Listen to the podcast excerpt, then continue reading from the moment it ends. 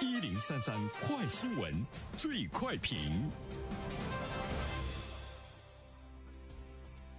焦点事件快速点评。十二月十八号，记者注意到支付宝理财页面当中的银行存款栏目悄然消失。对此，蚂蚁集团方面回应记者称，根据监管部门对于互联网存款行业的规范要求，目前蚂蚁平台上的互联网存款产品只对已购买产品的用户可见，持有产品的用户不受影响。针对这样的一条新闻，来有请我们的评论员袁生。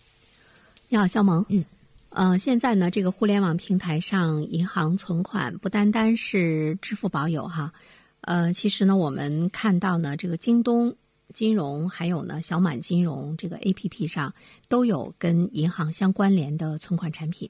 呃，当然现在我们看到呢是这个支付宝的理财自动呢是下架了啊。那么京东 A P P 呢，小满金融 A P P 呢，目前还有呢这个存款的产品呢在销售，但是我觉得应该是很快，互联网平台上的存款的产品都是不应该呢再有发售了啊。这个呢和国家目前来加强微观金融方面的这个管理呢有着非常紧密的关系。互联网平台来进行合作的揽存款的银行，都是一些地方的小银行。他们在寻求客户存款的这一方面，跟呢这个国有的商业银行，还有一些大型的商业银行比较起来，其实他们是没有优势的啊。比如说像城市的商业银行、农村商业银行，还有村镇银行等等这些区域性的商业银行，它没有品牌优势。包括呢，它在运营的过程中的信用的这个优势，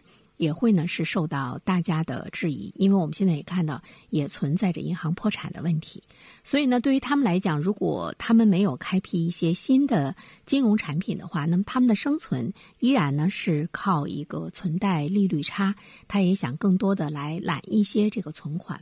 那么在这种状态之中呢，他们就跟互联网平台来进行合作，以那种低门槛的进入、高收益，就是这个利率的这个高收益，来使得我们老百姓呢，通过呢这个互联网平台，呃，去到这些银行呢去这个存钱。我们现在看到金融平台甚至于出现了利率超过百分之十一的银行存款，这个呢是非常可怕的一种现象，因为正常来说的话呢，其实是不可能达到的。呃，这样的话呢，它就会带来一些这个风险。一方面的话呢，我们知道互联网平台的存款呢有开放性，它的利率的敏感性呢是比较高一一些。